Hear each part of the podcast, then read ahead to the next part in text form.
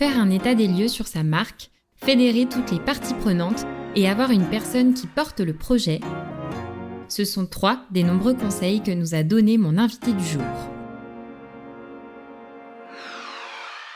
Bienvenue sur l'effet marketing, le podcast qui décrypte les stratégies de croissance des entreprises à impact. Je m'appelle Léa Guenifet et j'accompagne les entreprises à impact à développer leur acquisition grâce à des campagnes Google Ads. Dans chaque épisode, on analyse une action ou un canal marketing qui leur permet de développer leur croissance. Vous y trouverez des conseils concrets, un retour d'expérience avec une vision terrain et l'impact de ces actions pour répliquer la même stratégie pour votre entreprise. Aujourd'hui, j'ai le plaisir de recevoir Valentine Courcouperin, la responsable marketing de Phoenix, la start-up française qui fait de l'anti-gaspi une action positive et solidaire. Il s'adresse à trois cibles bien différentes les professionnels pour valoriser leurs invendus, les particuliers pour leur proposer des paniers d'invendus à petit prix via une application, et les associations pour leur fournir des denrées alimentaires. Et ça fait maintenant 8 ans qu'ils se bougent contre le gaspillage. Et en 2021, après 7 ans d'existence, ils ont effectué un rebranding. Plateforme de marque, logo, identité visuelle, tout a été remis au goût du jour. Dans cet épisode, Valentine nous partage tout le process du rebranding, les enjeux pour Phoenix, les différentes étapes, l'accompagnement par une agence, le déploiement et bien évidemment les résultats obtenus. Et en bonus de l'épisode, Valentine vous partage des ressources pour vous aider dans votre futur chantier de branding ou rebranding. Je vous souhaite une très bonne écoute et on se retrouve tout à l'heure.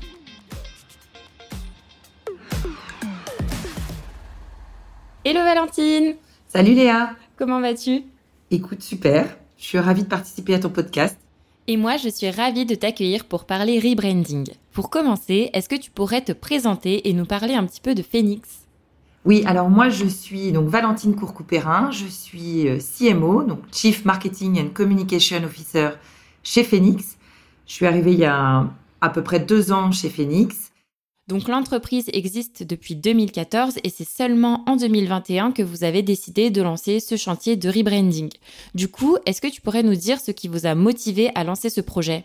Phoenix est une, une start-up de l'économie sociale et solidaire qui a été fondée en 2014 et qui agit contre le gaspillage alimentaire en proposant des solutions tech et humaines qui profitent à tous, c'est-à-dire qu'on optimise les euh, stocks en fonction des dates euh, courtes en amont euh, auprès des professionnels de la distribution, des industriels agroalimentaires, et on redistribue les invendus alimentaires à des associations. Ça, c'est notre activité historique, B2B, mais on a aussi lancé une application qui s'adresse au grand public et qui permet d'acheter des produits invendus à petit prix chez les commerçants de quartier ou les supermarchés de proximité ou les hypermarchés ou supermarchés euh, et, de, et ben de faire un geste pour l'environnement et de faire des économies, de gagner en pouvoir d'achat euh, en faisant ses courses. On s'est rendu compte que justement on existait depuis 2014 avec une activité B2B euh, très forte et que notre activité B2C, donc avec l'app, était plus récente, mais que on n'avait jamais été jusqu'au bout pour aligner en fait euh, et les équipes et le discours avec un narratif collectif et commun, euh, tant sur le fond et sur la forme de ces activités-là. Et du coup, euh, il y avait vraiment un fort besoin de clarifier en fait notre discours de marque, euh, de construire une marque forte, euh, qui soit audible, cohérente auprès du grand public, mais aussi auprès des professionnels de travailler évidemment et de booster la notoriété de Phoenix. On se rend compte que Phoenix, c'est pas justement qu'une app, c'est pas que des solutions pour les professionnels de la grande distribution, mais on a une démarche vraiment globale et holistique qu'il fallait faire connaître au plus grand nombre. Et puis, il y avait un, un autre challenge à monter, c'était que à surmonter, pardon, c'était le fait qu'on soit, qu'on ait un, un, concurrent qui soit bien établi aussi en B2C et avec un besoin de se différencier euh, de nos concurrents directs. Il y a beaucoup d'aujourd'hui de, d'acteurs qui occupent le terrain de l'anti-gaspi, mais on était les seuls à proposer cette solution holistique et on avait besoin de créer de la préférence de marque. Et euh, qu'est-ce qui a fait, tu vois, que euh, vous avez attaqué justement ce chantier de rebranding à ce moment-là et pas avant, par exemple? Alors c'est vraiment euh, le lancement de l'application euh, qui a en fait en fait c'était au bout d'un an et demi on a lancé le rebranding au bout de deux ans mais c'était quand même un travail avant en amont euh, qui a duré pendant plusieurs mois et donc au bout de, je te dis, au bout d'un an, un an et demi, on, a eu besoin de, se faire connaître davantage auprès du grand public, de créer cette marque. En tout cas, c'était le fait de s'adresser, en tout cas, à, cette clientèle B2C qui a provoqué ce besoin. Et aussi, il y avait quand même une certaine dichotomie en fait entre notre activité B2B et euh, cette activité B2C et on avait besoin de rassembler les équipes autour d'un projet commun et autour d'une identité euh, identité forte, cohérente et commune, d'aligner vraiment les équipes, de les fédérer autour de ce projet.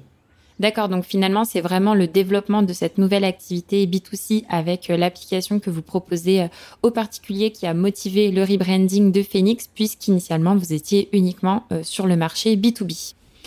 Et du coup, est-ce que tu pourrais nous dire quels étaient les grands enjeux? Alors, on avait plusieurs partis pris.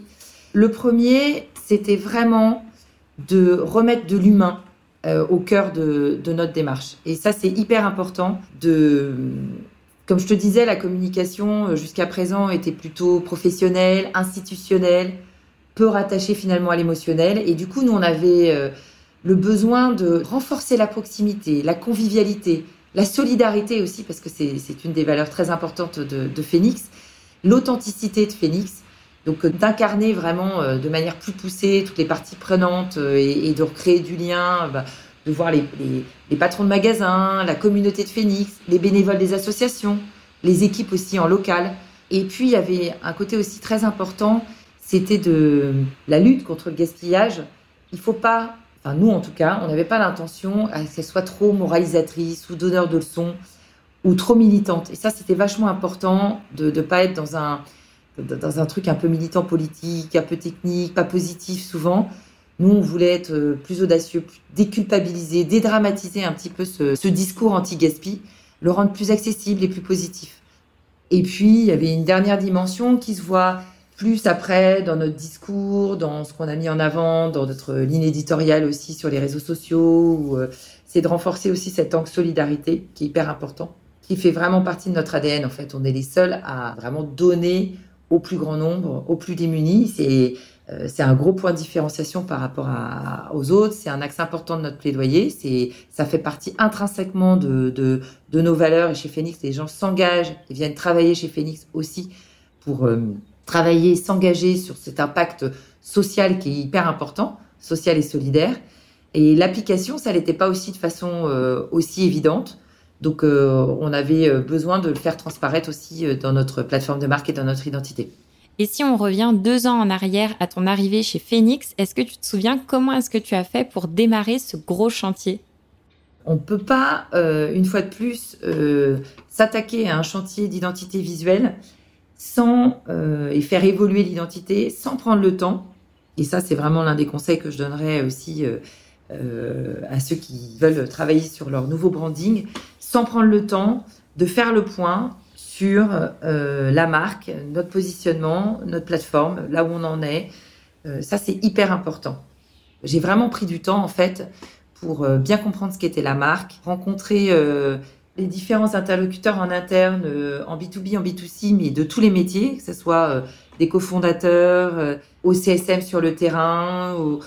Ça, c'est hyper important aussi aux personnes qui travaillent plus sur le produit, sur la tech, et même aller, aller faire une tournée terrain, rencontrer les associations, bien comprendre vraiment ce qu'était Phoenix. et d'appliquer aussi l'ensemble des collaborateurs à ce chantier en, je te dis, en organisant des interviews et des visites de, magasins, ce type de choses-là. Euh, j'ai aussi, euh, moi, passé pas mal de temps à, discuter avec, euh, avec des agences, avec, avec des personnes qui, de près ou de loin, soit s'intéressaient au sujet, soit avaient déjà travaillé un petit peu pour Phoenix. Voilà, de, comprendre un petit peu aussi les, les différents chantiers. Et puis, il y a un gros sujet, c'est de faire un benchmark d'être en veille aussi et de faire un benchmark sur euh, la concurrence. Et ça, on, voilà, de bien comprendre quel est notre marché, à qui on s'adresse, donc la concurrence, la cible, le marché, à qui on s'adresse et euh, qui est déjà, quels sont les différents acteurs, comment eux ils communiquent, quel est leur territoire euh, d'expression. Et ça, c'est très important aussi d'adresser ce sujet-là pour bien se différencier et créer vraiment un, territoire qui soit singulier et qui soit, soit propriétaire vraiment D'accord, donc tu commences en fait vraiment par faire un état des lieux finalement de comment est perçue la marque aussi bien en interne euh, que par les clients et par les partenaires. Et une fois du coup que tu as fait tout ça, j'imagine que tu as peut-être un livrable récapitulatif qui reprend finalement tous ces éléments-là? Oui, tout à fait. Oui, oui. Euh, et ça, c'était important et c'est tout le travail en amont que tu fais avant de, avant de pouvoir euh, développer un brief. Et du coup, identifier et sélectionner les agences avec lesquelles on, voulait travailler ou qu'on a choisi en fait euh, pour travailler sur ce sujet-là en conséquence avec un cahier des charges qui était clair et avec un, brief qui était euh, qui était bien construit. Ah ben justement, c'était ma question suivante de savoir si vous aviez été accompagné euh, par une agence sur cette partie-là. Et du coup, je comprends que oui. Est-ce que tu pourrais nous en dire un petit peu plus sur le choix de cette agence? Sais pas si on parle de l'agence qu'on a sélectionnée. On peut. Voilà, moi j'ai travaillé avec La Petite Grosse, donc c'est une agence, c'est le nom de l'agence. Et, euh, j'ai été très contente euh, de leur travail. C'est une agence qui travaille pour pas mal de marques assez variées, qui a travaillé euh, pour Cheers, qui a travaillé pour Garnier, qui a travaillé pour des marques de food. donc voilà, mais j'aimais beaucoup le, ce qu'ils avaient développé et, et ils avaient aussi un, un planning stratégique assez bien équipé et qui nous a beaucoup aidé sur la plateforme de marque et qui nous a aidé à mettre en place des workshops, par exemple, avec les équipes. Et ça, c'était important pour moi euh, qu'ils aient cette expérience-là. D'accord, donc vous décidez de travailler avec l'agence euh, La Petite Grosse. Et après, est-ce que tu peux nous dérouler un petit peu euh, les étapes, savoir comment est-ce que ça s'est passé? Moi, j'avais pas mal pré-mâché le boulot, comme je te l'ai dit au départ, sur cet état des lieux, sur le marché, sur la concurrence, sur aussi en interne. Et en revanche, ce qui était hyper important, c'était que l'agence aussi rentre assez en amont pour pouvoir bien comprendre le sujet. Et donc, elle a, elle a pratiqué plusieurs interviews sur euh, des personnes. Donc, on a organisé ces interviews avec elle sur des personnes clés. Et une fois de plus, euh, tout métier et tout euh, en termes de hiérarchie des fondateurs au, au, CSM qui sont sur le terrain. et donc, ça, c'était super intéressant pour eux. Et à partir de là, on a travaillé sur des premières pistes en fait de plateforme, mais déjà écrite type manifesto en fait. Tu vois, un petit peu cette, cette façon d'illustrer déjà un peu dans les mots euh, ce qu'on était, notre why, comment on l'exprimait et, et, notre, notre combat, notre mission, sous forme de manifesto. Et on a organisé des workshops ensuite, ça c'était la deuxième étape, avec une quinzaine de personnes pour travailler en fait sur euh, bah, le portrait un petit peu qu'on avait euh, de Phoenix en mettant des mots et ensuite en travaillant sur deux manifestos en fait qui avaient des angles assez différents et donc euh, la façon de réagir par équipe en fait sur ces différents manifestos. Ça a été très très riche. C'est vraiment un travail de co-construction avec euh, et l'interne de Phoenix et l'agence qui a animé euh, ces workshops. Et est-ce que tu peux nous dire ce qui en ressort de ce workshop? Bah, Par exemple, le terme, et la notion de solidarité, on n'arrivait pas vraiment à la définir, on l'employait un petit peu à tout bout de champ, sans vraiment mettre ce qu'il y avait derrière. Bah, ça a été vraiment un point d'entrée très fort après dans le retravail. On l'a intégré dans nos valeurs, on a, vraiment exprimé. Euh, L'optimisme aussi a été une nouvelle valeur qu'on a, exprimée à la suite de, ce workshop. Donc euh, non, ça a été, euh, très constructif. Et donc à la suite de ça, on a pu déterminer euh, bah, toute la plateforme de marque, hein, donc euh, vision, mission, euh, valeur, positionnement, et ce manifesto de marque qui est très important, qu'on a coécrit avec, avec l'agence La Petite Grosse. Et ça, ça a été la première étape de validation avec bah, le, COMEX, hein, je fais partie, mais dans lequel je fais partie, mais qui était important de, de valider pour qu'on aille à l'étape d'après. Ok, super. Donc, si je résume, vous avez commencé par un état des lieux que toi, tu avais bien fait en amont euh, du coup de tout ce travail-là. Vous avez fait appel ensuite à une agence pour avoir un regard extérieur et du coup, l'agence a réalisé quelques interviews en complément pour bien comprendre euh, votre écosystème. Vous avez construit un groupe de travail et ensuite, vous avez fait différents workshops euh, qui vous ont permis du coup de travailler sur euh, le portrait de Phoenix, de mettre des mots, de rédiger un manifesto et du coup j'imagine que l'étape d'après c'est toute la partie graphique. Mais avant ça, est-ce que tu pourrais un petit peu nous détailler l'organisation de ces workshops? J'insiste vraiment en fait sur cette partie workshop parce que je trouve que c'est un peu tu vois, le, un mot qu'on utilise pour beaucoup de choses et du coup, c'est un peu difficile de savoir ce qui se passe derrière. Alors écoute, oui, ce workshop euh, était organisé par l'agence avec une animatrice externe, euh, extérieure, qui, euh, qu'on a pu briefer évidemment sur la marque en amont, mais qui du coup avait l'habitude d'être dans ce type de, de co-création, génération d'idées.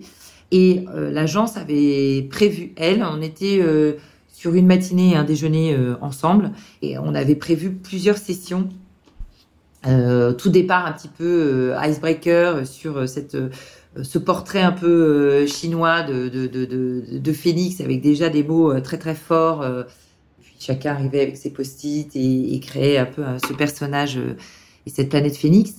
Euh, ça a permis un peu de libérer aussi les uns les autres, sachant que c'était évidemment, il y avait très peu de personnes qui étaient de mon équipe communication et marketing. On était deux leaders de, de, de, de ce projet-là, mais vraiment après on faisait travailler des sales, des personnes du produit, euh, des personnes plus terrain. Euh. Puis après, on les a fait vraiment travailler sur euh, ces deux premiers manifestos qu'on avait, qui étaient assez différents, pour vraiment faire réagir. Et là, on avait tout un, tout un suivi, un, guide, si tu veux, de, de, questions. auxquelles il fallait qu'on réponde, qu'on réagisse, qui nous, un guide un peu d'entretien ou de, tu vois, qui, qui permettait d'animer aussi euh, nos deux équipes qui travaillaient euh, chacune sur les deux manifestos, et après avec une mise en commun euh, de, nos, de nos différentes réactions. Donc ça a été très riche.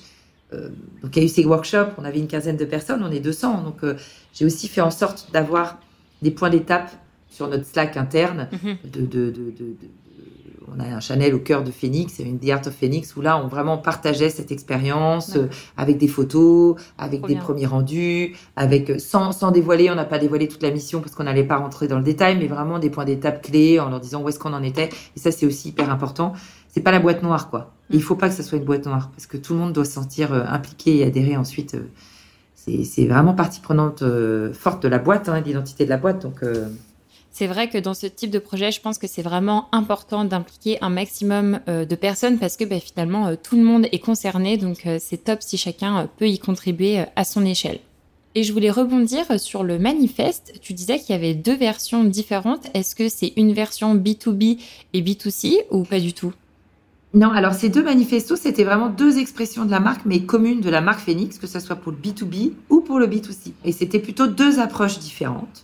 Il y en avait un qui était justement un petit peu plus dans la dénonciation, dans l'accusation, et qui n'était pas du tout nous. Et, mais c'était bien aussi hein, de, voir euh, jusqu'où on était prêt à aller ou pas du tout aller. D'accord, en fait, c'était vraiment deux versions différentes de manifeste et vous, euh, avez choisi euh, le manifeste dans lequel vous vous retrouviez le mieux, qui est du coup plus la version positive et bienveillante, qui est finalement la plateforme de marque de Phoenix qu'on connaît aujourd'hui.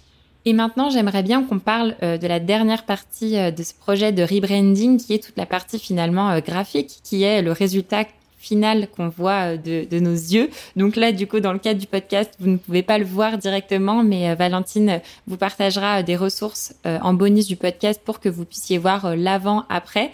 Mais est-ce que tu pourrais déjà nous partager un petit peu les grands changements qu'il y a eu d'un point de vue graphique?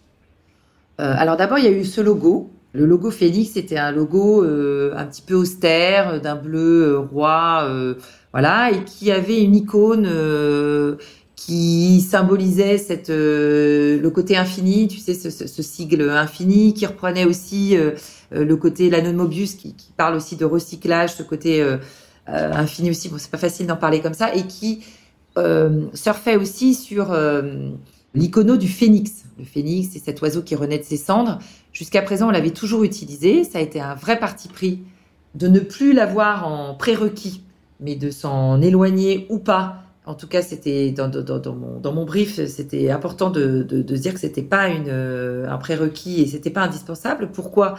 Parce qu'on avait déjà tellement de choses à raconter autour de, de Phoenix et de l'anti-gaspi que c'était compliqué pour, euh, pour nous de revenir sur un, sur un, sur un oiseau où il aurait fallu jouer avec, expliquer pourquoi ce phénix, expliquer pourquoi. Alors, il y a les gens qui comprennent ce que c'est qu'un phénix, et puis il y a des gens qui comprennent pas, mais qui du coup s'accrochent à autre chose. Euh, c'était pas si grave que ça. On n'a pas voulu en fait euh, avoir une, double lecture en fait de notre logo, donc euh, on s'en est éloigné. Mais donc en amont, on avait toujours un petit peu les flammes ou, les ailes un petit peu de ce phénix. voilà, mais c'était très institutionnel, un petit peu austère. ça avait une couleur plutôt tech, assez straight, assez voilà, un peu, un petit peu, mais dans l'affabilité, la confiance. Et en fait, on, a développé un, un, logo qui qui toujours un peu sur ces lettres qui sont droites, etc. Mais en revanche, les lettres bougent. Il y a, une dynamique en fait dans, le logo, et puis il y a une couleur qui tout d'un coup rayonne, qui est hyper chaleureuse. C'est ce corail qui, ce rose corail qui apporte tout de suite une touche de, de, de dynamisme, d'optimisme, de, modernité. Et ces petits traits euh, à l'illustration qui viennent raconter un petit peu ce mouvement et quelque chose aussi très important, c'est euh, des stickers. Ah, que j'adore. Ah ouais, moi aussi, je les adore. Euh, donc là, on est sur, euh, voilà, sorry, ici le gaspille fait chou blanc, avec un petit chou. on a faim d'agir, avec un petit, un petit gâteau croqué. beaucoup de jeux de mots. On va dire des éléments de langage hyper faciles à reprendre. Dans notre manifesto, le gaspillage, on en fait tout un fromage. Enfin voilà, ce type de choses-là. Dans notre manifesto aussi, c'est hyper, hyper fort et qui sont reprises en permanence sur nos réseaux sociaux, dans nos présentations. Euh, on en a fait des stickers qu'on a envoyés à nos clients, même nos investisseurs. Euh, voilà, on l'a vraiment fait vivre et on est hyper fan de ces petits stickers qui ont permis, en tout cas, euh, à chacun aussi, justement, d'adhérer et de se projeter hyper vite dans cette tonalité, cet état d'esprit très positif, très optimiste, un peu sympa, enfin, très sympa. Donc ça vit très bien. On en est euh, hyper content. C'est vrai que le résultat est vraiment top. Euh, c'est frais, c'est pétillant, c'est dynamique. Euh, on voit tout le positif qui se dégage de votre marque. Et pour le coup, je trouve ça vraiment différenciant et original. Alors, je vais pas dire que c'est hyper original parce que parce qu'on peut revoir, on peut trouver ce type aussi de choses là. mais en tout cas, dans notre secteur, ça l'est. Ça se démarque vraiment dans les boîtes à impact qui peuvent être parfois très austères, très écolo très militant ou, à côté aussi parfois euh, un peu négatif ou un peu dur ou un peu, euh, je te dis, un peu austère, un peu froid. Bon bah là, on dénote, euh, on dénote et, et, ça rend évidemment. Et c'était vraiment notre objectif de rendre la marque plus moderne, plus sympa, accessible au grand public, de dédramatiser l'anti-gaspi, de rendre aussi cette marque plus humaine, plus chaleureuse, plus proche. Et je pense qu'on a vraiment rempli ces objectifs-là. Et hum, tu vois, la question que je me pose, c'est que du coup, là, le changement euh, dans votre euh, identité, il est radical. Pour le coup, euh, le avant-après, ça n'a rien à voir. Et en fait, ce que je me dis, c'est que donc c'est un parti pris, mais en fait, ça peut être aussi une prise de risque parce que finalement, quand tu es à l'intérieur de ce gros projet, tu sais pas forcément comment ça va être perçu du coup par tout l'écosystème et notamment par tes clients. Et est-ce qu'il y a un moment donné où vous intégrez un peu les clients dans le projet pour avoir leur validation ou en fait, non, vous foncez parce que vous êtes sûr de vous et c'est vous, en fait, quoi, tout simplement. Je serais intéressée d'avoir ton retour là-dessus. Alors, c'est une très bonne question. Alors, j'ai envie de te dire que c'est compliqué, ce type de mm. projet, parce que justement, on a envie d'impliquer, c'est ce que je te racontais en interne. Moi, j'ai eu envie de faire participer le maximum de personnes et d'avoir leur avis pour faire adhérer aussi tout le monde au mm. projet. Donc, on l'a fait aussi en amont pour bien comprendre les attentes de nos clients. On l'a fait évidemment avec le, toute l'équipe produit euh, de Phoenix sur les attentes sur euh, l'UX et l'UI de, de, de l'app et sur le site web aussi derrière, euh, comment on pouvait euh, s'exprimer et jusqu'où on pouvait aller sans aller trop loin, sans tout changer non plus, parce que faut pas qu'on les perde, particulièrement sur l'app, ça c'était très important. Donc il y a des choses qui ont été testées, AB testées sur l'app, par exemple. D'accord. quand on a mis en place certains changements. Euh, mais je peux pas te dire, je peux pas dire qu'on l'a fait euh, pour tous nos users. On n'a pas. Euh, après, on a vraiment aussi impliqué, comme on l'a fait en interne aux différentes étapes, on a vraiment impliqué aussi nos users. Et quand on a fait le lancement un peu en grande pompe, quand une fois que ça a été décliné partout, ça c'est aussi toute la grosse difficulté, c'est la dernière étape, c'est d'arriver à être prêts tous en même temps que ça soit décliné partout jusqu'au camion Phoenix, hein, parce qu'on a des camions de livraison bah aux couleurs de Phoenix, donc tu vois, ça prend du temps aussi et de, de, de, préparer le flocage, d'organiser tout ça. Donc, euh, et une fois qu'on a fait ça, on a fait un lancement un petit peu en grande pompe avec une vidéo euh, explicative un petit peu de notre positionnement et de, son, sa nouvelle identité qu'on pourra proposer aux auditeurs ensuite euh, pour qu'ils la voient, qui est vraiment qui résume bien tout le travail qu'on a pu faire. Et qui a donc illustré un petit peu nos, tous nos postes sur le changement. Mais au-delà de ça, on a fait après plein de postes. Pourquoi on en est là? Pourquoi, pourquoi on a changé? Qu'est-ce que ça représente? Comment on va le faire vivre, etc. Et donc ça a été fait aussi un petit peu par étapes pour expliquer vraiment avec pédagogie et aller petit à petit aussi. Mais sincèrement, euh, alors c'est compliqué de te donner des résultats, mais ça a été très très bien accueilli. On a eu euh, vraiment des messages de félicitations. On a fait en sorte aussi via nos newsletters de, de bien prévenir nos clients qui ont été euh, hyper contents de voir ça. On a fait vivre aussi quelques semaines plus tard avec une campagne de publicité. Donc tu veux, après on était vraiment les couleurs de Phoenix. On, ont, pu être euh, vraiment déployés euh, au plus grand nombre euh, assez vite.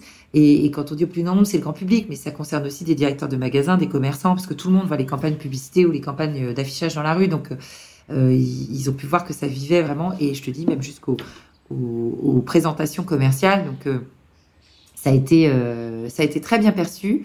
On a, on avait tout un enjeu de, de, de notoriété et donc, on a un brand index qu'on suit avec YouGov et qu'on a, on a pu euh, voir aussi euh, l'effet. Alors, c'est pas l'effet que de changement de branding puisqu'il y a cette campagne de pub, mais euh, très bien accueilli en termes de. Alors, évidemment, notre notoriété, elle a explosé grâce à tous les, les différents leviers qu'on a pu mettre en place en marketing et en communication et avec ce nouveau branding, mais en termes d'image aussi, on a vu qu'on avait vraiment fait un pas euh, sur la dimension de modernité, sur euh, la dimension de sympathie à la marque, de proximité.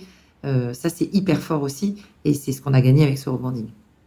Et est-ce que tu pourrais nous en dire un peu plus sur le Brand Index? Tu parlais de YouGov, j'étais en train de regarder en même temps sur comment ça fonctionne, quels sont les types de questions un peu posées pour nos auditeurs et pour moi d'ailleurs qui ne connais pas forcément.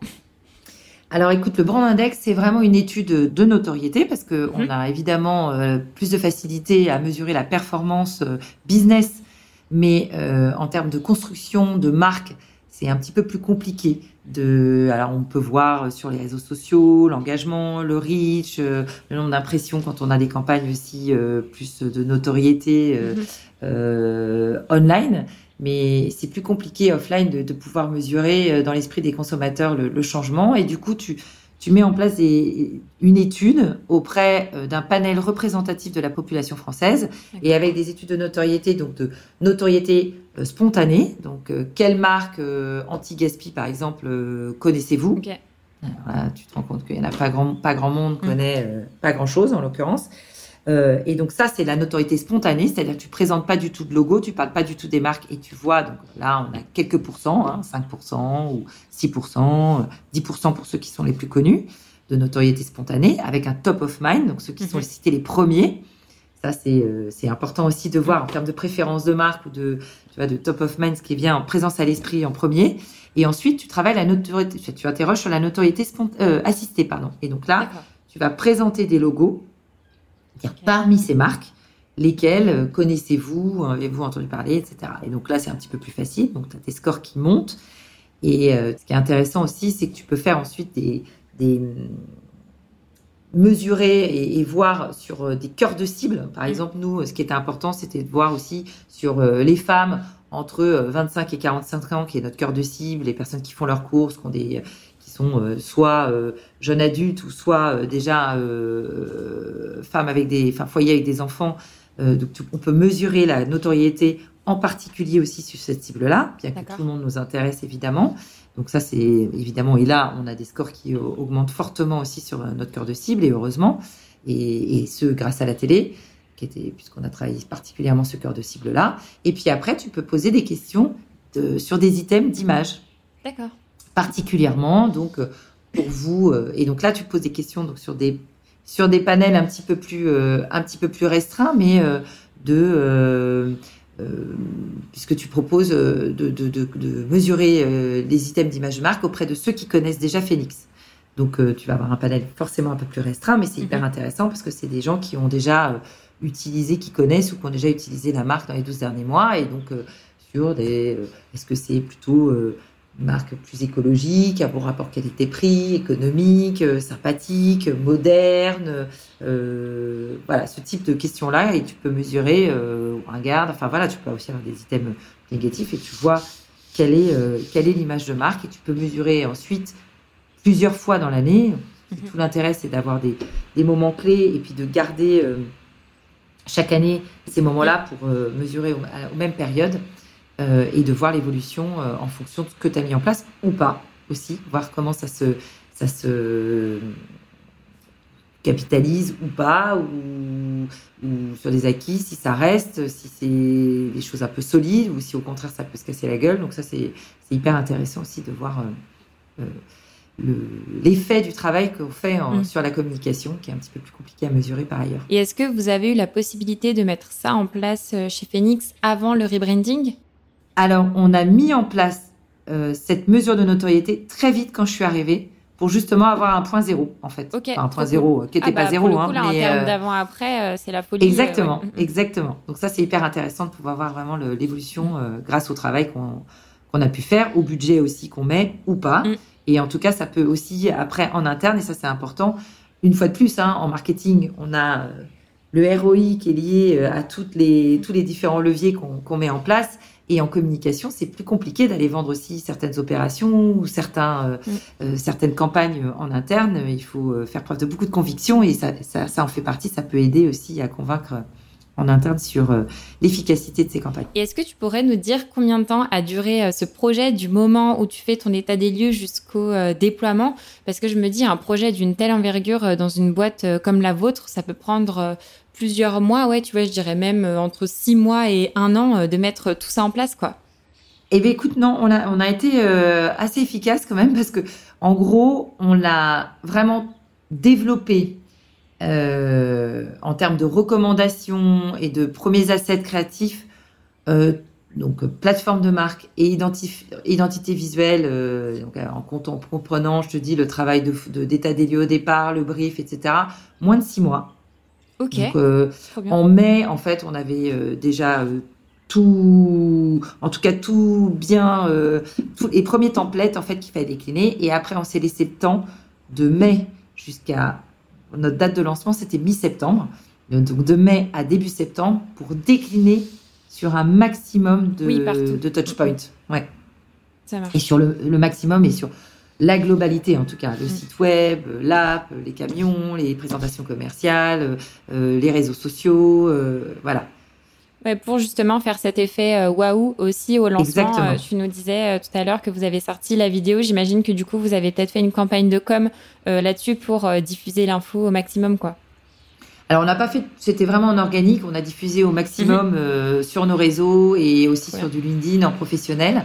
Mais on a aussi, je te dis, communiqué auprès de nos users, de nos clients B2B. On a envoyé des stickers. Puis de toute façon, ça se voit. Hein. on voit directement l'avant-après.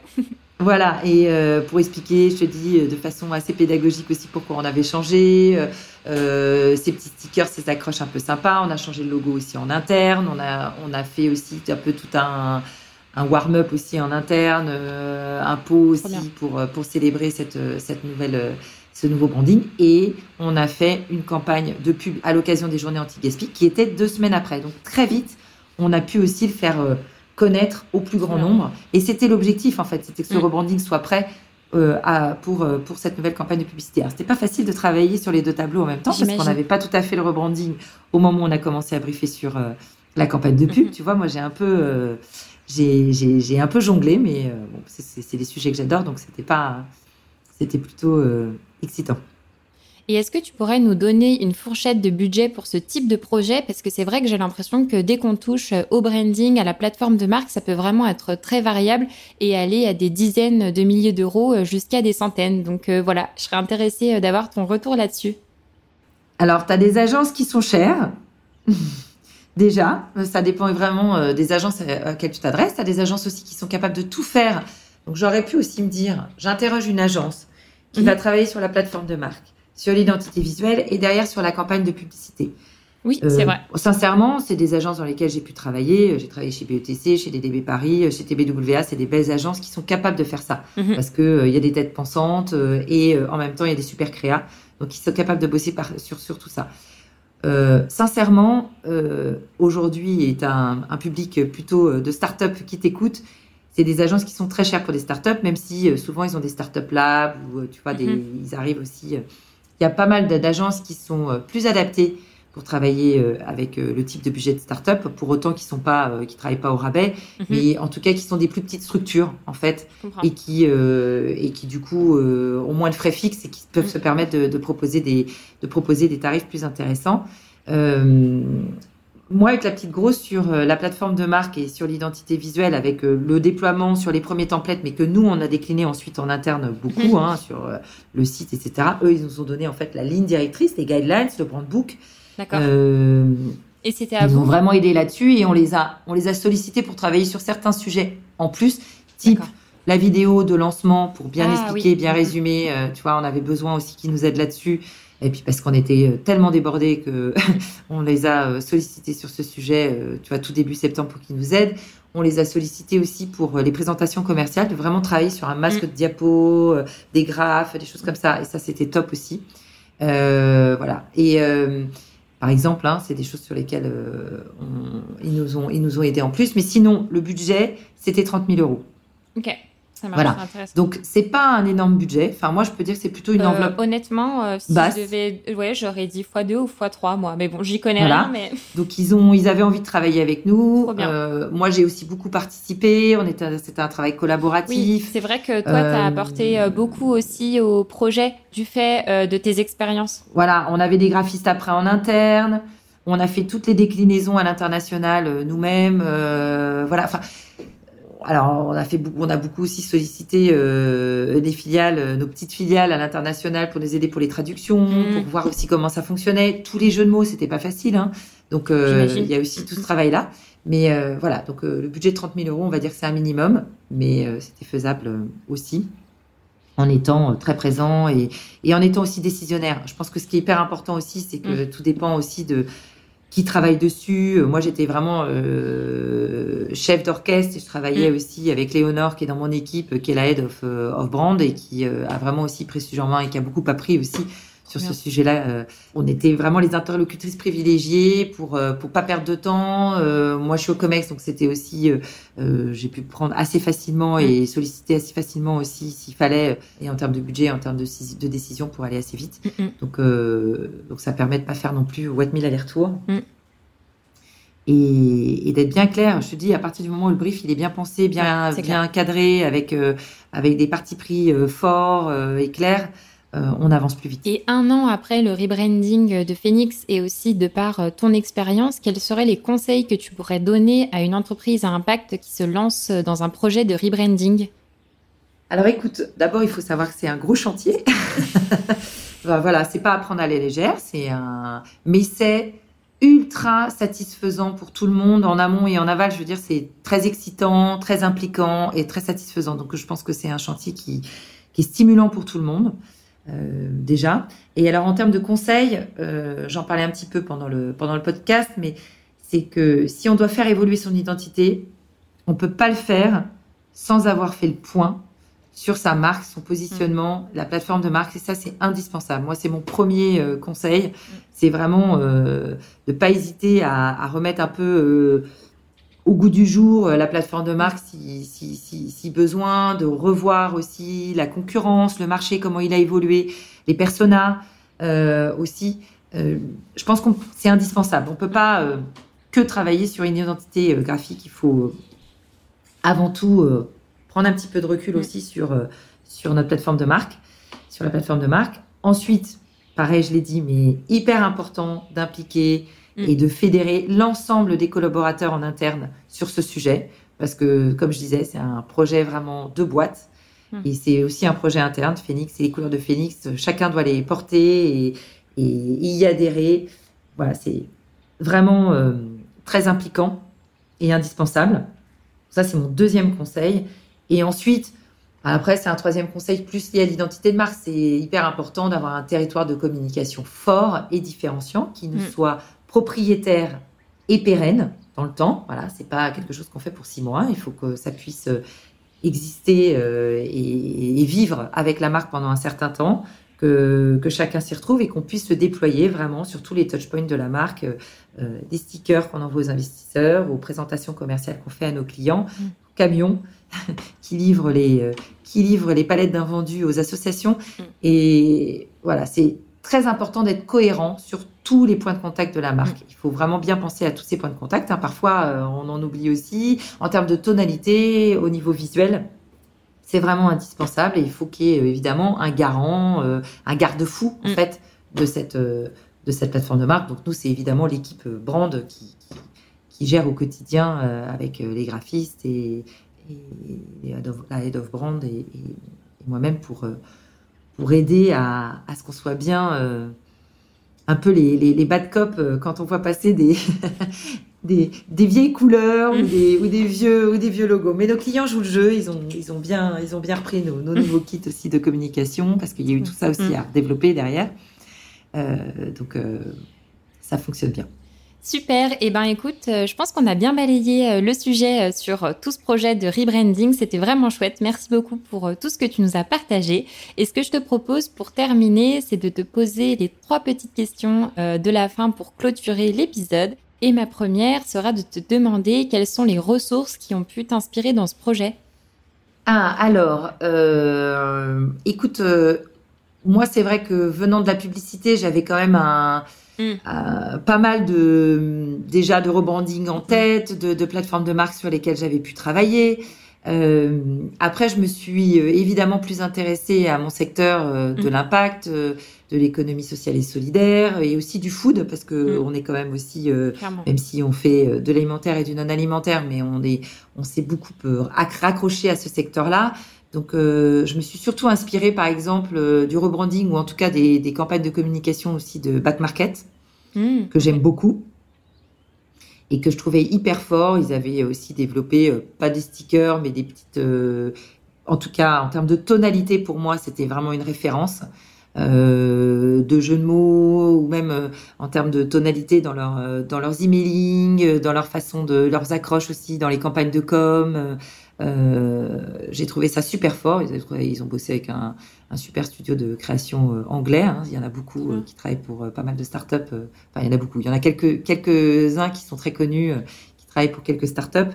Et euh, ça, c'était euh, une inspiration. Et aussi, par exemple, du Frishti, tu vois. Mmh, euh, voilà, en termes de communication, ce qu'ils peuvent faire sur les réseaux sociaux, comment ils ont fait évoluer aussi toute leur toute leur image et leur euh, et leur identité, mm. euh, des couleurs fortes, euh, pareil une tonalité hyper sympa, des logos, un, petit peu aussi très reconnaissable.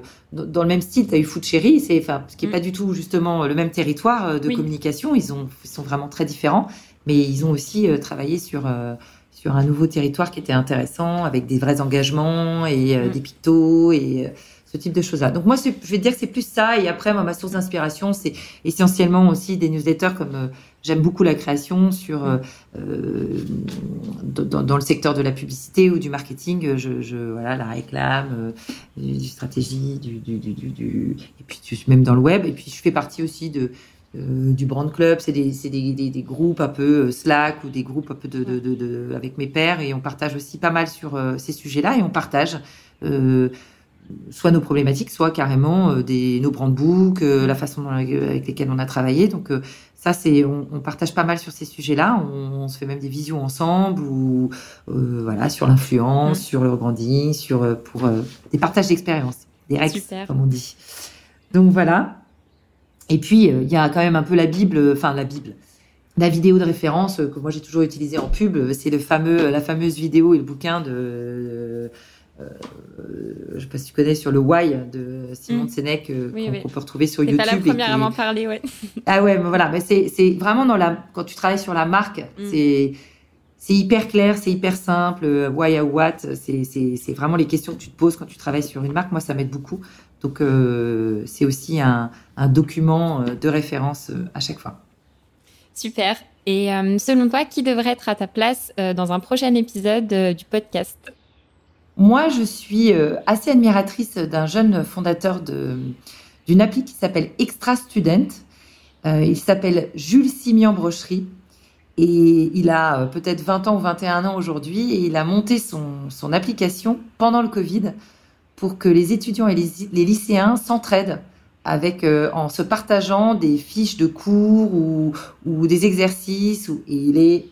Enfin moi je le trouve assez extraordinaire parce qu'il est tout jeune, hyper présent sur LinkedIn. et, et d'une maturité incroyable. C'est très utile et puis je pense qu'on peut on peut aller encore plus loin parce que dans le moi qui ai des enfants presque de l'âge de Jules et qui commencent à me frotter aux, études supérieures, je vois qu'il y a pas mal de besoins aussi pour faire connaître les écoles, les universités. On se perd un peu dans cette jungle. Voilà, un peu à la Welcome to the Jungle. Je pense qu'on peut faire des choses euh, sur ce sujet-là. En tout cas, mettant, en mettant en avant et en faisant un peu des vitrines, euh, des jolies vitrines de toutes ces écoles euh, aussi pour donner envie aux futurs étudiants. Ah, je connaissais pas du tout. Franchement, super projet. Et en effet, je te rejoins. Je pense qu'il y a encore plein de choses à faire sur ce marché-là. Euh, et alors j'ai un, deuxième, euh, une deuxième start-up qui me vient en tête et que je suis sur les que je suis sur les réseaux. Et je ne connais pas bien sa fondatrice, mais j'apprécie beaucoup euh, justement déjà ce qu'elle a fait et puis la façon dont elle en parle. Elle s'appelle Justine Renaudet et elle a monté Colette Club. Et Colette Club, c'est une entreprise en fait qui, une start-up qui aide des étudiants euh, ou euh, des jeunes actifs à se loger en fait en, cohabitant, en prenant des chambres chez des autres, euh, mais des autres seniors qui ont une chambre à louer. Et donc en fait, elle met en relation des jeunes et des personnes seniors, et en fait, elle rétablit un lien hyper fort entre générations. Et je trouve que c'est extraordinaire de faire ça. Et, et, en plus de ça, évidemment, ils ont, ils surfent évidemment sur ce côté communauté qui est hyper fort en, en ayant des événements euh, avec euh, et les jeunes d'un côté ou avec les seniors ou en les mélangeant, mais des ateliers, des choses comme ça pour que pour que aussi euh, les autres qui sont des personnes qui peuvent être des personnes un petit peu plus âgées ou bah, se rencontrent, discutent, comprennent bien les fonctionnalités aussi du site web, de l'app. Enfin, je trouve que c'est hyper malin. Je trouve que c'est l'avenir parce que bah, les étudiants et les jeunes actifs, ils n'ont pas forcément beaucoup de sous, surtout dans les grandes villes. Et donc c'est un peu comme une colocation en fait, mais euh, en mélangeant les générations et pour euh, et pour la génération euh, plus âgée, c'est génial de rester en contact des jeunes. Ça leur permet aussi peut-être d'arrondir un petit peu leur fin de mois. Et, et c'est convivial, c'est une présence, c'est de la proximité. Enfin c'est une cure de jouvence à la maison et, je veux bien le croire. Donc moi je suis assez fan. Et donc, euh, je pense que ça serait intéressant d'interroger Justine ou, quelqu'un de son équipe. Ils viennent de lever quelques, fonds aussi. Et, voilà, en tout cas, c'est une belle idée. Comme Jules, avec Extra Student, je pense que c'est des boîtes dont on va entendre parler et qui en sont encore à leur début, mais euh, avec des fondateurs en tout cas qui en ont, euh, qui ont plein de choses de jolies à raconter et des jolies histoires à raconter. Super, bah merci beaucoup pour ces découvertes parce que je connaissais euh, ni l'un ni l'autre, donc euh, j'irai creuser avec euh, grand plaisir. Super. Et hum, pour terminer, est-ce que tu pourrais nous dire où est-ce que nos auditeurs peuvent te contacter s'ils ont des questions à te poser? Eh bien, écoute, qu'ils n'hésitent pas à me contacter via LinkedIn, donc sur mon profil, Valentine Courcouperin, Phoenix, et je répondrai avec plaisir ou on sera mis en relation avec plaisir, en tout cas, qu'ils n'hésitent pas. Super. J'adore parler de ces sujets-là, donc il euh, n'y a, pas de, y a, pas de, y a pas de problème pour moi. Merci beaucoup. Eh ben, merci à toi, Valentine. C'était vraiment trop cool. merci, Léa, pour ton, ton invitation et, et ben, je te souhaite plein de succès avec ton podcast, qui est très réussi. À très vite. Au revoir, Léa. Merci. Ça y est, c'est le dernier épisode de l'année. Et si vous êtes encore là, un grand merci de m'avoir écouté jusqu'au bout. Vos retours sont précieux, alors n'hésitez pas à m'écrire un petit message sur LinkedIn pour me dire ce que vous avez pensé de l'épisode. J'ai plein de nouvelles idées pour 2023 et j'ai hâte de vous les partager. En attendant, je vous invite à aller découvrir les bonus que Valentine vous a partagés pour vous aider dans vos futurs chantiers de branding. Pour y accéder, retrouvez le lien dans la description de l'épisode. C'est tout pour aujourd'hui et je vous souhaite de très belles fêtes de fin d'année et j'ai hâte de vous retrouver l'année prochaine. À très vite!